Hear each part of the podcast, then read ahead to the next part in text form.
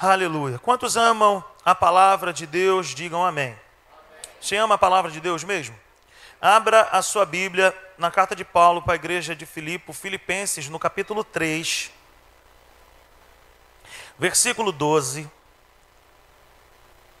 Filipenses 3, versículo 12. Eu quero dar continuidade à mensagem que eu preguei no domingo passado e estou encerrando hoje essa série de mensagens que nós pregamos aqui durante algumas semanas. Se você perdeu alguma parte dessa mensagem, vá lá, corre lá no nosso canal do YouTube, é, dá uma olhada lá na nossa playlist. Eu tenho certeza que você vai ser abençoado por outras mensagens também. Filipenses, no capítulo 3, no verso 12, está escrito assim: Não que eu já tenha obtido tudo isso ou tenha sido aperfeiçoado, mas prossigo para alcançá-lo. Foi para isso também que fui alcançado por Cristo Jesus. Versículo 13. Irmãos, não penso que eu mesmo já o tenha alcançado, mas uma coisa faço, esquecendo-me das coisas que ficaram para trás e avançando para as que estão adiante prossigo para o alvo, a fim de ganhar o prêmio do chamado celestial de Deus em Cristo Jesus. Amém? Glória a Deus. Palavra do apóstolo Paulo para a nossa vida. E eu acho tremendo quando o apóstolo Paulo ele nos ensina uma maneira de nós andarmos com Cristo. E a maneira que ele nos ensina, ensina é assim: olhando para o alvo, olhando para Cristo. Mas não é olhando de qualquer maneira, é olhando firmemente para o Autor e Salvador da nossa vida, para o Autor da nossa fé, é olhando constantemente para Ele. Então no verso 14 ele fala: Eu prossigo para o alvo. Ele não diz que durante um tempo ele prosseguiu, ele não diz que durante uma jornada ele andou um pouquinho e parou. Ele não diz que ele vai andar, quem sabe, no dia que der. Mas ele diz: Eu prossigo. Então, quando o apóstolo Paulo está dizendo isso, ele está dizendo que ele tem um estilo de vida, ele tem uma maneira de andar com Cristo que é constante. Ele não, ele não vacila nos seus caminhos, ele não vacila nos seus passos, pelo contrário, ele é fiel. Ele não para, passa por adversidades, passa por lutas, passa por situações desconfortáveis, mas ele continua prosseguindo para o alvo. Então, a minha vida e a tua vida, ela precisa ser dessa forma. Uma vida de prosseguir. É uma vida de, const, de constantemente andar de não parar, de não duvidar, de não vacilar, mas de prosseguir para o alvo. E alvo, queridos, como nós já falamos aqui, é algo que está à nossa frente. Prosseguir para o alvo significa esquecer das coisas que ficaram para trás, porque o alvo está à frente. Então, nós falamos aqui de algumas situações que fazem com que a gente perca o alvo ou que deixe de andar em direção ao alvo. E na semana passada nós falamos a respeito é, por que, que todo homem precisa encontrar o seu propósito.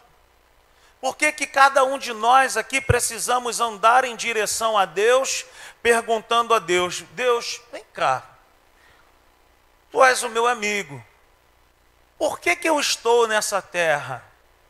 Para que, que eu estou nessa terra? Para que, que eu sirvo nessa terra? Para que, que o Senhor me salvou?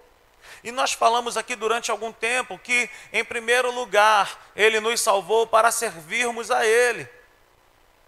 Mas existe algo que eu e você precisamos entender, que é o senso da nossa existência nessa terra. O porquê, ou os porquês que nós estamos aqui. O que que eu e você estamos fazendo nesse lugar? E na semana passada eu comecei dizendo que todo homem precisa encontrar o seu propósito para que a sua vida tenha sentido. Quem está anotando essa mensagem? Faça um sinal com as suas mãos aí. Seis pessoas estão anotando. Queridos, traga material de anotação. Não deixe de anotar a mensagem. Isso é importante. Anote. Um dia você vai olhar esse caderno e você vai falar: Nossa, era isso que eu precisava ouvir, era isso que eu precisava que entrasse no meu coração.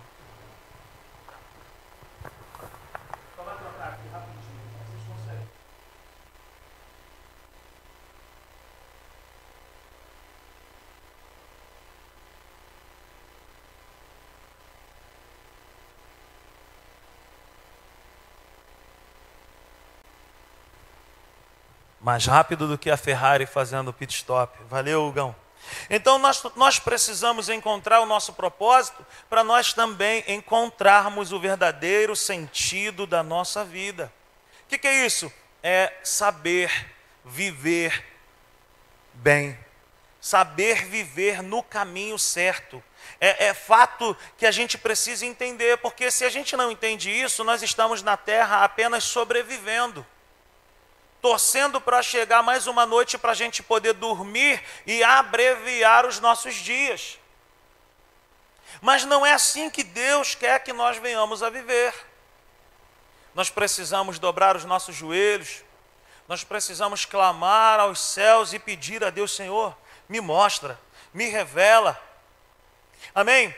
Sabe, eu disse uma frase na semana passada e eu gostaria que você anotasse mais uma vez. A maior de todas as tragédias na vida de um ser humano não é a morte. Por quê? Porque todos nós aqui sabemos que um dia nós iremos morrer. Nós sabemos, se Jesus não voltar antes, nós sabemos que nós iremos morrer. Então a maior tragédia não é a morte, mas é a falta de um propósito divino na nossa vida. Enquanto eu não descubro o para que, que eu existo, eu estou apenas sobrevivendo, eu estou apenas contando os dias. Mas existe uma promessa de Deus para a nossa vida, em uma vida eterna com Ele, mas também existe uma promessa de Deus para mim e para você de nós reinarmos nessa vida. A minha vida aqui na terra, ela não deve ser uma vida dizendo, Senhor, volta logo, volta logo, porque o negócio não está legal. A nossa vida deve ser, Senhor, volte quando o Senhor tiver que voltar. Mas enquanto isso, eu quero viver o propósito do Senhor na minha vida aqui. Eu quero viver uma vida de adoração contigo, eu quero viver uma vida de missões contigo, eu quero viver uma vida onde eu vou obedecer a Ti nessa terra. Então, a segunda coisa que nós falamos aqui é que o homem precisa conhecer o seu propósito, porque conhecendo o seu propósito, o homem simplifica a sua vida. Ele para de tatear no escuro, ele para de procurar coisas na vida, tentando é, encontrar a alegria, tentando encontrar a satisfação em tentativas. Aquele tipo de pessoa que é super infeliz de tanto tentar tantas outras coisas. Então, o propósito define o que você faz e o que você não faz. O que, que, é isso, Rodrigo? Eu dei o meu exemplo, que quando no ano de 2003 eu tinha fortemente no meu coração uma percepção divina de que era para eu, apesar de ser um jovem, um novo convertido, tinha um ano e meio, dois anos apenas, eu entendi no meu coração que era tempo de eu me matricular no seminário. E te confesso que em muitas vezes eu fiquei boiando na sala de aula. Mas eu também entendia que eu estava no centro da vontade de Deus. Eu me lembro perfeitamente que nesse tempo eu trabalhava, logo depois eu fiquei desempregado e, e fiquei desempregado dois anos. A Natália me sustentou no seminário, já contei essa história para você, para vocês. E eu me lembro que quantas foram as vezes que a minha saudosa mãe ou meu pai falava, rapaz, vai fazer uma faculdade, vai fazer não sei o quê, vai tentar. Eu falava, não é isso que está no meu coração. Não é isso que queima o meu coração. Porque que, o que queimava no meu coração é isso que eu estou vivendo hoje. Então, quando lá atrás eu conheci o propósito da minha vida, eu simplifiquei o meu caminho. Por quê? Porque eu não errei tentando ser feliz, procurando coisas que Deus não mandou eu procurar. Eu não estou dizendo que todos nós aqui seremos pastores. O desejo do meu coração é que se levantem aqui na simples igreja juízes federais, atletas de alto rendimento, professores, advogados, mestres, pessoas com o um coração em Deus que vão entender o seguinte: Senhor, tu não me chamou para pregar num púlpito, mas o Senhor me chamou para estar em lugares altos. O desejo do meu coração é que se levantem artistas no nosso meio, pessoas que vão se envolver nas artes mesmo e que vão glorificar a Deus. Por que não? Por que não uma peça de teatro que nas entrelinhas fale do amor de Deus? Por que não uma novela que nas entrelinhas amostre a diferença de uma família que não serve a Deus e uma família que serve a Deus?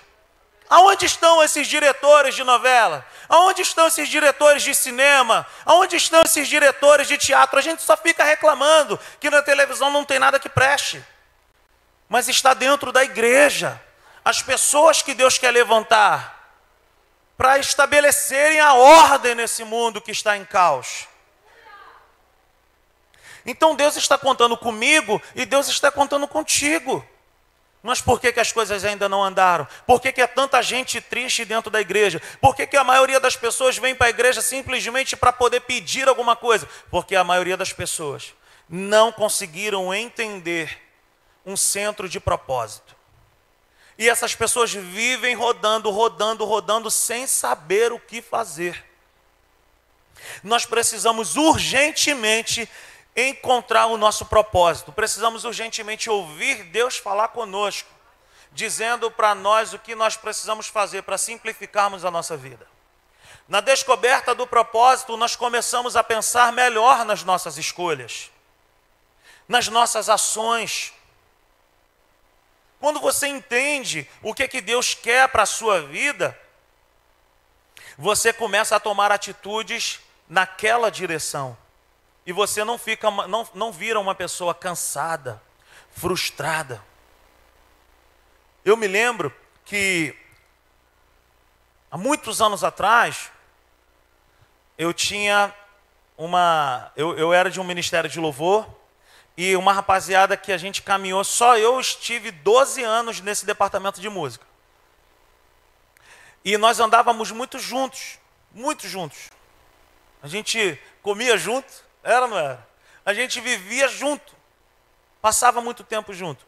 Mas eu me lembro que para mim era muito estranho, porque quando nós estávamos numa roda assim, conversando, eu, eu falava, cara, o que, que você quer assim na tua vida? Ah, não, eu quero ser um administrador de empresa.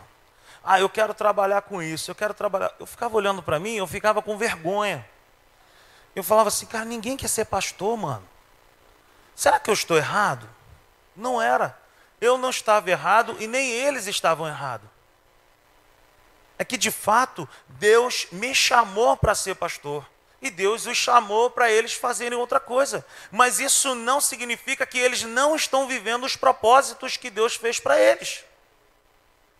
Simplesmente eles entenderam que o chamado deles era para estar. E todos eles, dessa minha geração aí, todos eles estão frutificando. Todos nós, casados, bem casados. Não tem no nosso meio histórico de, de divórcio, de gente separada, não. Todos nós, dessa minha tropa e dessa minha galera, todos nós estamos frutificando. Então eu quero dizer que talvez Deus não vá te chamar para o ministério em si, mas se Deus te chamou para ser pastor, aceite. Se Deus te chamou para ser um missionário, aceite. Mas se Deus te vocacionou para ser um empresário, se Deus te chamou para ser um atleta, se Deus te chamou para você ser um artista, se Deus te chamou para você ser um, um, um, um engenheiro, que você seja tudo isso para a glória de Deus. Que você seja um engenheiro de Deus, que você seja um jogador de Deus, que você seja um artista de Deus. O que, que é isso?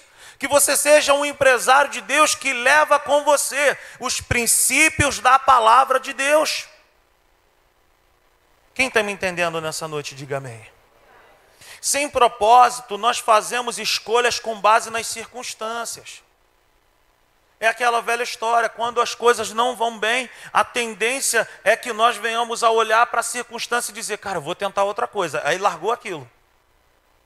Eu, eu vou tentar outra coisa. Eu vou sair do Brasil. Eu vou fazer isso. Eu vou fazer aquilo. Eu vou inventar. E aí, quando você for ver, você já deixou um rastro de besteiras para trás. Começou uma faculdade, não terminou começou um cursinho, não terminou. Abriu um escritório, não não não tá lá jogado.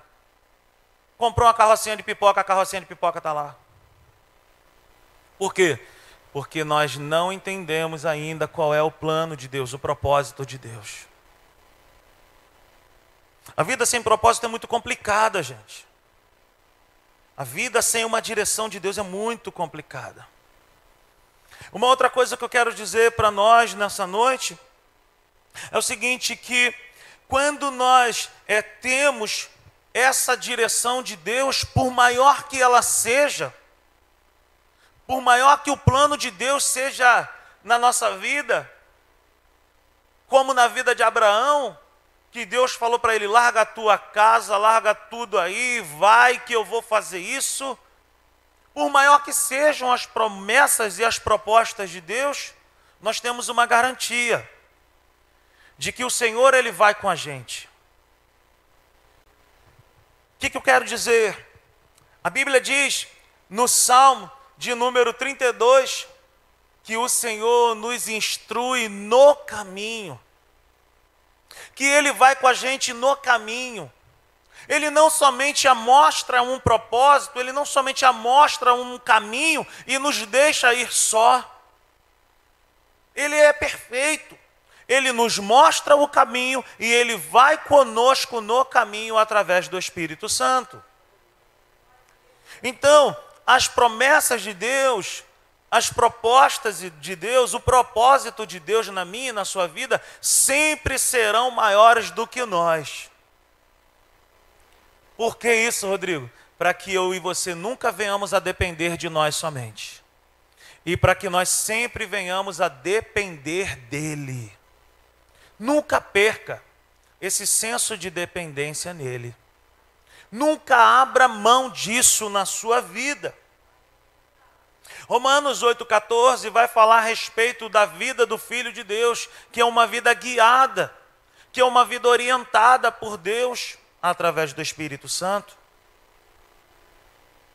E, literalmente falando, a tradução dessa palavra, pois todo aquele, vamos dar uma olhada lá, Romanos 8,14 para que você possa é, pegar essa visão. Romanos 8,14 diz: Porque todos os que são guiados pelo Espírito de Deus são filhos de Deus. Desconfie se você toma atitudes sem consultar a Deus. Ore. Veja se talvez a sua vida não andou porque de repente você está tomando atitude sem consultar a Deus, e isso é um péssimo sinal. Porque uma das maiores características na vida de um filho de Deus é ser guiado pelo Espírito de Deus. E essa palavra aqui, traduzida no grego, porque todos os que são guiados, é literalmente como um amigo guia um deficiente visual. Você já viu alguém no centro do Rio guiando algum deficiente visual? Não coloque a mão no, na cintura dele. Não coloque a mão no, no, na cabeça dele. Ele vai pedir para você colocar a mão no ombro dele. E literalmente o apóstolo Paulo está dizendo assim: que todo aquele que é filho de Deus, ele é guiado dessa forma. Qual é a minha missão? É orar a Deus. Qual é a nossa missão? É perguntar a Deus qual é o caminho. O que, que eu preciso fazer e qual é a missão de Deus? Colocar a mão em nossos ombros e nos guiar no caminho, nos orientar. Vai para vai a esquerda, vai para a direita, para, para, não faz isso. Ouça a voz de Deus nessa noite. Porque talvez a sua vida pode estar passando por muitas tempestades e talvez Deus não tenha, Deus não tenha nada a ver com isso. De repente é simplesmente uma consequência de uma má escolha. De uma vida perdida sem propósito. Mas Deus te trouxe aqui hoje para abrir o teu entendimento, para fazer brilhar dentro de você a direção do Espírito Santo. Não tome mais atitude sem consultar a Deus. Não faça mais nada, sabe, sem antes você orar. Ore pela sua casa, ore pela sua família, ore pelo seu futuro, pelo futuro dos seus filhos. Não tome decisões sem sondar o coração de Deus. Isaías, no capítulo 26, o profeta messiânico, Isaías, no capítulo 26, no verso 3, está escrito assim: Tu guardarás em perfeita paz aquele cujo propósito está firme, porque em ti confia. Talvez você entrou aqui por essas portas, e talvez você não tenha vivido uma vida de paz. E essa paz aqui não é ausência de problemas. Talvez você tenha chegado aqui nessa noite dizendo: Cara, eu estou perdidamente arruinado, mas a maior tragédia na sua vida não é que de repente o seu relacionamento tenha dado errado, o seu namoro tenha terminado, ou de repente isso aconteceu ou aquilo aconteceu. A maior tragédia na vida de um ser humano é não saber qual é o seu propósito de vida. E eu quero dizer para você: entrega o seu caminho ao Senhor, confia nele, tudo mais ele fará. Isso não é um jargão evangélico, isso é uma realidade divina. Entrega não significa dividir o seu caminho com Ele, mas é literalmente pega tudo e coloca nas mãos dele e diz para ele: Senhor, cuida porque eu não estou sabendo cuidar. Me orienta porque eu estou, eu estou desorientado. Me governa porque eu estou desgovernado. Nós precisamos entender isso colocar a nossa vida na mão dele e descobrir nele: Senhor, fala comigo. Eu quero ser para ti aquilo que o Senhor deseja. Qual é a faculdade que o Senhor quer que eu faça? Qual é o empreendimento que o Senhor quer que eu me envolva? Qual é a carreira que o Senhor quer que eu tenha? Me revela. O que, que o Senhor quer de mim? O que, que o Senhor espera da minha vida? Aleluia. Eu quero dizer para você nessa noite que o homem é, precisa conhecer o seu propósito, porque conhecer o seu propósito vai te ajudar a estabelecer prioridades. Quando nós descobrimos o nosso propósito, nós passamos a concentrar forças no caminho certo. Eu quero repetir essa frase. Quando nós entendemos o nosso propósito, nós passamos a concentrar forças no caminho certo. Nós passamos a, a ser mais eficientes. Nós passamos a ser mais seletivos. Nós passamos a olhar mais para muitas propostas e nós passamos a avaliar: será que isso aqui vai valer a pena? Será que Deus está nisso aqui? Será que Ele está envolvido nessa situação? Será que de fato essa é a vontade de Deus para a minha vida? Esses dias, um amigo entrou em contato comigo falando: Cara, surgiu uma oportunidade de emprego para mim e eu queria compartilhar com você para que a gente tomasse uma decisão. A minha esposa está de comum acordo comigo, mas essa decisão é, é, é bem séria. A oportunidade de emprego é para trabalhar praticamente de domingo a domingo, eu terei apenas uma folga. Mas no meu coração não é isso que está queimando, não é isso que está, sabe, me, me jogando para essa situação. E eu queria que você falasse comigo. Olha que sinuca de bico que nós ficamos. a pessoa está desempregada, mas entende perfeitamente que está sendo provida por Deus, mas também entende que ela tem um propósito de Deus na vida dela, um chamado específico na vida dela, e que se ele tomasse essa decisão, essa situação ficaria comprometida. Então o que, que acontece? Eu falei: olha, é uma, é uma opinião que eu vou te dar porque você está me perguntando, porque opinião é bom quando alguém pede.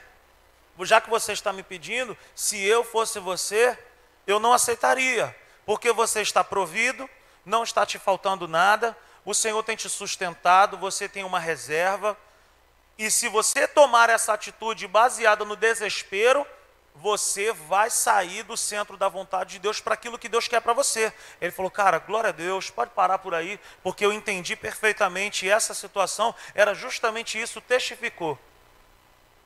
Amém. Passou um tempo, recebeu uma outra proposta de emprego para ganhar infinitamente mais daquilo que ele estava prestes a aceitar. Então, queridos, no centro da vontade de Deus, a segurança, a provisão, a paz, a concordância. Me lembro do Hugo também um dia. Nós estávamos caminhando para jogar um futebol, chegamos mais cedo e ele também estava passando por um período que ele estava desempregado. E aí ele falou para mim assim, mano, pô, pintou uma oportunidade para mim. E é uma oportunidade assim, assim, cara, mas é um salário. O Hugo é um engenheiro, ele tem duas faculdades. E naquele momento eu falei assim, Hugo, com todo respeito, meu irmão, eu sei que você pode estar passando por maior assanhaço aí na tua vida, mas não está te faltando nada. Pode não ter aquele requeijão, mas a manteiguinha quali está garantida. Pode de repente estar tá faltando aquele peito de peru na mesa, né? Mas não faltava aquela mortadela defumada. Então, eu falei para ele assim, eu falei, cara, vamos orar um pouco mais. Passou um tempo, ele me liga dizendo o seguinte: acordei numa segunda-feira, a Anne acordou para trabalhar, e para um homem ver a mulher saindo para trabalhar e o homem ficar em casa é terrível. Eu fiquei pouco tempo, fiquei dois anos vendo a Natália saindo para trabalhar. E eu me lembro que era horrível, mas olha o que aconteceu com ele naquele momento. Ele falou que um belo dia ele acordou e ele foi fazer alguma situação e entrou uma mensagem no computador dele. Seis horas da manhã. Quem é que manda mensagem para alguém, gente? Seis horas da manhã. E a pessoa falou para ele: Olha, o Rodrigo me mandou o seu, o seu currículo. E quando ele me mostrou a foto, eu falei: Não, sou, não fui eu, cara. Ele não sabe quem é esse Rodrigo. Não fui eu. Eu poderia até pegar essa honra para mim e falar assim: Cara, pô, sou teu amigo, cara. Foi eu mesmo. Não, mas não fui eu. Eu falei: Eu nunca vi esse cara, meu irmão. Mas o cara ligou para ele. E naquele momento ele arrumou um emprego através de um Rodrigo que nós não sabemos quem é. Seis horas da manhã, no mesmo dia, acho que fez a entrevista, alguma coisa desse tipo. Mas ele precisou recusar algo, ele precisou ser seletivo lá atrás, para que hoje ele pudesse também estar vivendo algo da parte de Deus. Algumas pessoas aqui vão lembrar de quando nós nos despedimos dele, gente chorei horrores. Ele me procura e procura a Natália na minha casa, dizendo: Cara, pintou uma oportunidade de emprego. Eu falei: Glória a Deus, lá no Maranhão. Eu falei: Jesus, que é isso, meu irmão? E ele foi embora com a Anne. E eu chorei horrores. Eu fiquei um tempo, eu fiquei triste, eu fiquei muito angustiado com aquilo. Falei: Caramba, como eu queria fazer alguma coisa pela vida do Hugo, como eu queria que ele estivesse aqui. Mas aí a Natália e eu chegamos na seguinte conclusão: é tempo deles estarem lá. Deus quer fazer alguma coisa na vida deles lá. E assim foi. E nós orando, e eles orando. E num dia, me lembro como se fosse agora, estava eu e a minha irmã assistindo o treino do Nicolas e do Tito na escolinha do Toca ali na praça. Um frio de rachar a mulher. E um amigo nosso chegou e falou para mim para Rosana: E o Hugo, como é que está? Falei: O Hugo está lá no Maranhão. E aí a minha irmã falou assim: arruma uma vaga para ele lá no teu trabalho. Não, a ele, arrumo. Eu falei, arruma quando? Ele, ah, amanhã. Eu falei, não, agora, tem que ser agora. Vai ter que ser agora. Dali no campo da praça, aí, Rosana, já fizemos uma chamada de vídeo com o Hugo. Não tinha nada certo. Eu falei, Hugo, já vai preparando a tua mala aí, que a gente está arrumando um negócio aqui, tu vai voltar. Aí ele, cara, eu tenho orado com a Anne. E nós temos entendido em Deus que é tempo de voltarmos. O que Deus queria fazer aqui, Deus já fez.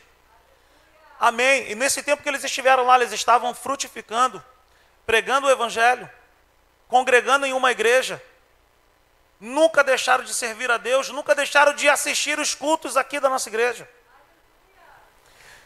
E numa conversa de cinco minutos, hoje, para a glória de Deus, está esse casal aí.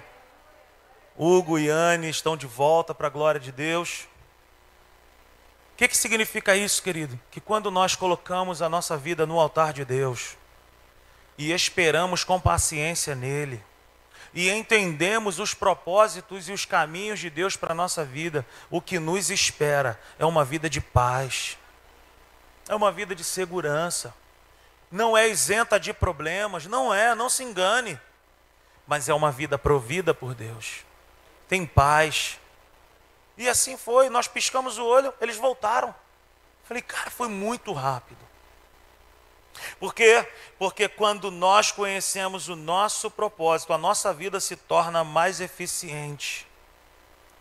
Nós, nós, nós não cortamos o caminho, nós simplesmente andamos no caminho certo. Amém? Consegue entender isso nessa noite? Ore ao Senhor. Ore ao Senhor, busque o Senhor.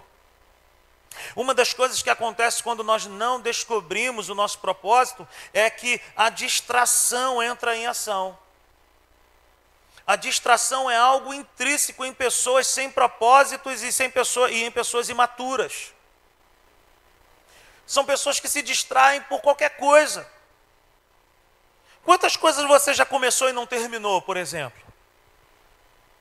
É porque possivelmente você ainda não encontrou o seu propósito. Enquanto você não descobrir isso, você vai viver assim perdido. Filipenses no capítulo 3, no versículo do, dos versículos 12 ao 14, é o nosso texto base.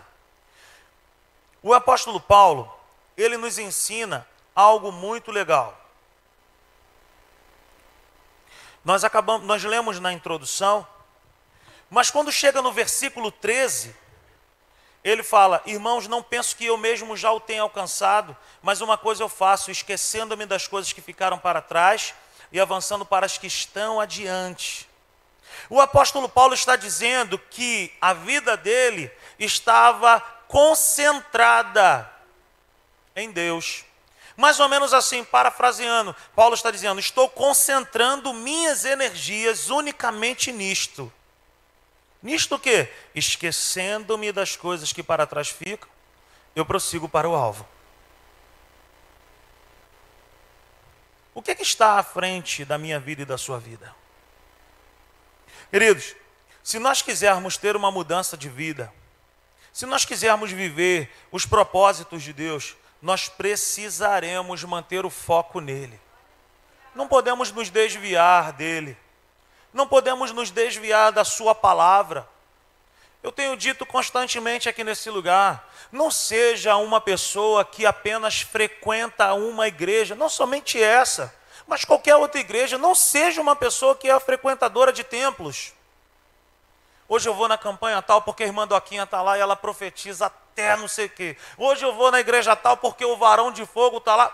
Meu irmão, em nome de Jesus, para com isso. Concentra a tua vida em Deus. Eu não estou te chamando para ser membro daqui. Que você seja plantado no lugar que o Senhor te plantar. Mas que você entenda que viver com Deus não é uma vida de quando eu posso, eu, eu vou lá, eu estou com Ele. Não. Entrega o teu caminho ao Senhor. Viva constantemente na presença dEle. Pare de pensar, quando você for orar, a gente ora, às vezes a gente fala isso. Senhor, eu entro na tua presença agora. Onde que nós estávamos? Você já parou para pensar que quando nós vamos orar, nós falamos, Senhor, eu entro na tua presença, mas eu nunca vi ninguém falar assim, Senhor, eu saio da tua presença agora? Sabe por quê, querido? Porque nós permanecemos nele. Só que nós permanecemos nele, mas muitas são as vezes que nós não o ouvimos, ou que não percebemos, ou que não damos valor à sua direção para a nossa vida. Nós preferimos a nossa direção, mas isso é a maior furada que existe na vida do homem. Não gaste energias procurando coisas, mas invista o seu tempo na presença de Deus.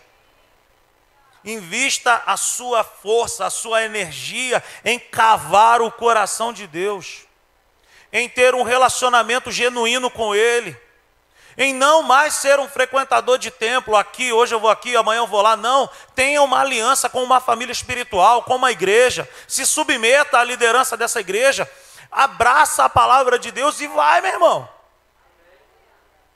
Se você quiser que a sua vida cause impacto Dê uma direção para a sua vida em Deus. Meu irmão, eu não quero chegar lá na minha terceira idade ou na minha melhor idade e dizer, cara, eu fui pastor de uma igreja. Nossa, quarta-feira eu estava na igreja. Domingo eu estava na igreja. Quarta-feira eu estava na igreja. Domingo eu estava na igreja. Eu não quero isso. Não quero. Sabe o que, que eu quero, queridos? Eu quero que a Natália se levante aqui no nosso meio e que ela comece a pregar para a multidão de pessoas. Que o Hugo, que a Anne se levante, que o Igor, a Ruth se levantem, que eles possam ser levados para os quatro cantos desse lugar. Porque o meu ministério tem a ver com o nível da influência que eu tenho na vida das outras pessoas. Meu irmão, se eu não estiver nessa terra para influenciar ninguém, eu não sirvo para nada. Deus te chamou, Deus me chamou para nós influenciarmos alguém independentemente da nossa idade. Ah, mas já estou já bem assim, meu irmão, não está nada. Sempre é tempo de frutificarmos. Sempre é tempo de vivermos uma vida plena com Deus. Conhecer o nosso propósito traz para a nossa vida uma verdadeira motivação. Anote isso. Por que, que eu preciso conhecer o meu propósito? Para eu poder encontrar uma verdadeira motivação. Nós, enquanto não conhecemos o nosso propósito, nós ficamos somente vivendo uma vida de empolgação. E ser empolgado é diferente de ser uma pessoa entusiasmada. O cara que é simplesmente empolgado, ele um dia ele quer uma coisa, outro dia ele quer outra coisa. Um dia ele diz que Deus falou comigo isso, amanhã Deus já não falou mais nada daquilo. É totalmente diferente. É uma paixão rasa. É aquele negócio que a pessoa coloca no coração dizendo: é isso que eu quero para a minha vida. Mas amanhã, quando ele vê as dificuldades da vida, quando ele vê as dificuldades das situações, ele fala: Não, não é isso que Deus quer para a minha vida. É assim a vida de alguém que é empolgado. A empolgação te faz olhar somente para o bônus. A empolgação te faz olhar apenas para o bônus. Assim como é a paixão. Quem aqui já se apaixonou uma vez na vida? Levante as mãos, seja corajoso. Aleluia. Eu me lembro quando eu conheci a Natália. Só usava Dove. Era um kit completo: shampoo, condicionador, Dove. Desodorante, Dove. Sabonete, Dove. Eu queria, de qualquer maneira, conquistar esse coração. Esse falcão. Essa Natália Falcão. Quando entrou na minha vida, eu me apaixonei. E ela se apaixonou muito mais ainda por mim. Como me dava mole na igreja, gente. Era insuportável, era difícil, era difícil. Dava muito mole, gente. Hoje vocês a veem assim, mas ela se jogou mesmo para mim. E eu abracei, porque nós nos conhecemos no dia 30 de novembro dia do meu aniversário. E quando eu a vi, eu falei assim: É, Senhor, que presente que tu tem me dado nessa manhã. Aleluia. E assim começamos a orar. Porque, queridos, a paixão te faz tomar medidas precipitadas. A imaturidade te faz tomar medidas precipitadas, fazer escolhas precipitadas. E nós falamos, ó, não vamos orar. Oramos por um mês, até o dia que ela me roubou um beijo. Fui eu, gente, estou brincando. E o que, que eu quero dizer com isso? Nos casamos. Já vamos para 17 anos de casado, muito bem casado. Meu casamento é perfeito? Não, mas é feliz. Como é que funciona o meu relacionamento com a Natália? Temos discussões? Temos. Temos nossos pegas para capar? Temos. Mas uma coisa a gente não abre mão. Jesus é o Cristo do nosso coração. Ele é o centro da nossa vida. Tudo que nós precisamos resolver, nós vamos resolver juntos em oração. Por quê? Porque além da paixão vem o amor. E pessoas que conhecem o seu propósito são pessoas que deixam a paixão de lado colocam a maturidade no centro e elas passam a viver em amor a Deus, a palavra de Deus, em obediência, porque obedece quem ama. Obedece quem ama. A empolgação te faz olhar somente para o bônus, assim como a paixão. O propósito, preste atenção nisso, o propósito te faz enxergar ônus e bônus mas nos faz andar por uma causa, por um motivo, por uma motivação correta. Ser pastor é fácil? Não é. Ser pastor não é fácil. É fácil, pastora Severina? Não é fácil. Tem mais algum pastor aqui nessa casa nessa noite? Faça um sinal com as suas mãos. Ser pastor não é fácil, meu irmão. Mas sabe o que, que acontece? Foi para isso que Deus me chamou. Eu sou a pessoa mais feliz do mundo fazendo isso. Eu sou a pessoa mais feliz do mundo. Eu estou no centro da vontade de Deus. E no centro da vontade de Deus, nos dias, tem dia que as coisas estão assim. Pastor, pastor, pastor, pastor, pastor, pastor, pastor, pastor. Tem dia que eu pego meu telefone assim minutos. Quando eu olho lá, tem centenas de mensagens. Pastor, meu casamento. Pastor, estou desempregado. Pastor, estou doente. Pastor, não sei o quê. Pastor, olha agora por mim. Pastor, não sei o quê. Mas só que Deus me chamou para isso. E quando nós entendemos que nós fomos chamados para isso, existe paz, existe sabedoria, existe direção, provisão. Enquanto nós não descobrirmos o nosso propósito, nós vamos ficar brincando com os nossos dias. Um dia você vai desejar uma coisa, no outro dia você vai desejar outra coisa. No dia que você encontrar o seu propósito, você vai ter um fogo queimando no teu coração. Virão dias maus, virão dias bons, mas em todos os dias o Senhor estará contigo. No dia que você entender o caminho que Deus tem traçado para a tua vida, para a sua família, para o seu coração, Talvez você entrou aqui por essas portas hoje pensando em desistir da sua família, pensando em desistir da sua casa, pensando em acabar com a sua própria vida. Deixa eu te falar uma coisa nessa noite. Não tome medidas precipitadas. O precipitado peca. O precipitado, ele erra. Ore ao Senhor nessa noite. Faça escolhas nele por último, conhecer o seu propósito irá prepará-lo para a eternidade. Veja bem, queridos, tudo que eu e você fazemos aqui produz algo para a eternidade, quer seja com Deus ou quer seja ausente de Deus. O que, que eu quero dizer com isso? Um dia todos nós estaremos diante do trono de Deus. E nós vamos dar satisfação daquilo que nós fizemos aqui nessa terra. E o Senhor pedirá conta de mim e de você. E o Senhor vai abrir o livro da sua vida. E Ele vai dizer para mim e para você: Eu não te programei para isso aqui. Eu não te fiz para viver assim. Meu irmão, se tem algo que eu oro quase que todos os dias da minha vida, essa é a minha oração. Eu digo para Deus: Senhor, se tu não estiver comigo ali naquela igreja, eu não quero estar. Se o Senhor não for comigo, eu não saio daqui. Esse é, é isso que eu quero para a minha vida. E é isso que eu desejo para você também. Faça escolhas em Deus.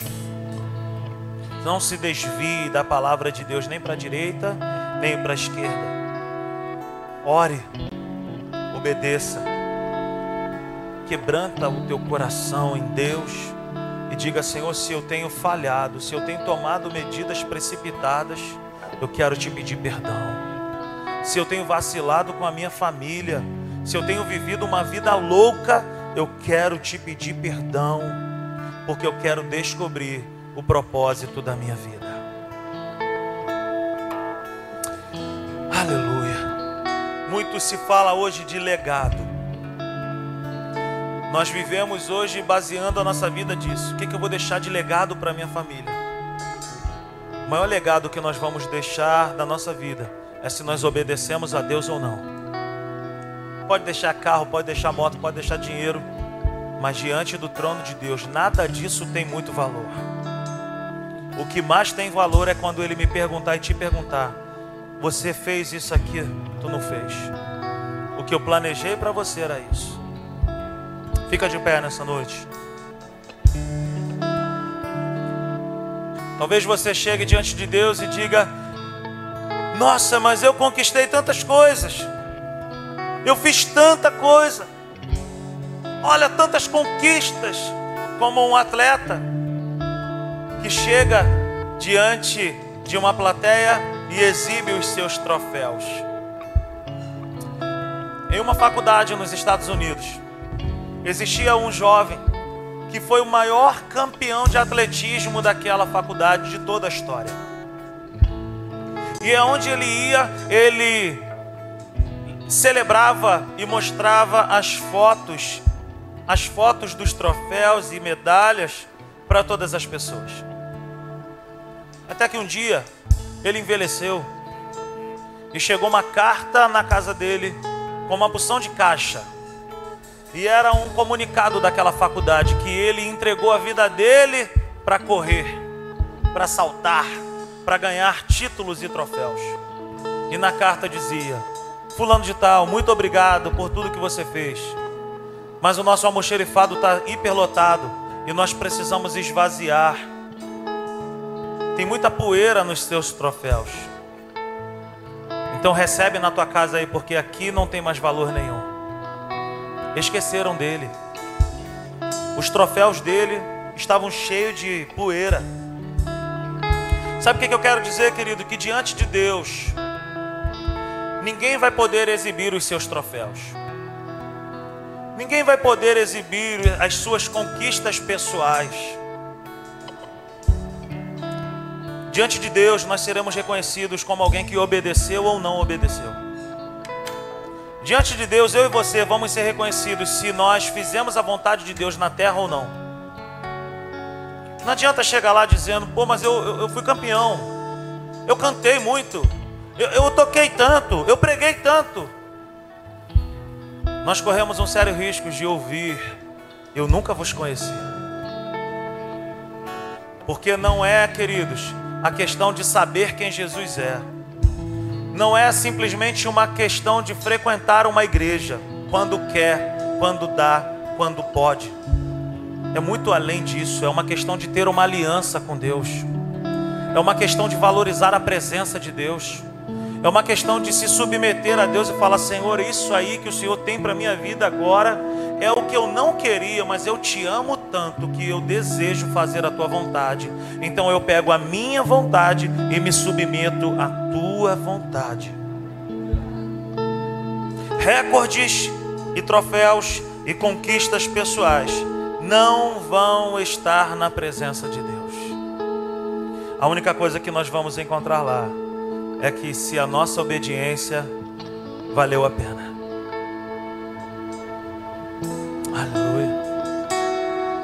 Feche os seus olhos.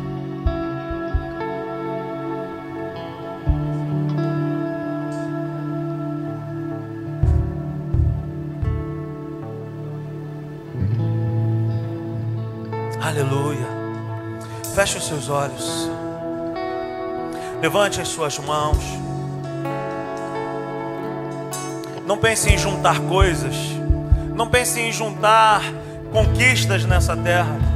Mas pense em escrever uma história de obediência a Deus. Quem é Jesus para você? Ele é apenas um filósofo? Ele é apenas uma pessoa boazinha que andou pela terra? Ou ele é o Senhor da sua vida? Jesus precisa ser o Senhor do nosso coração.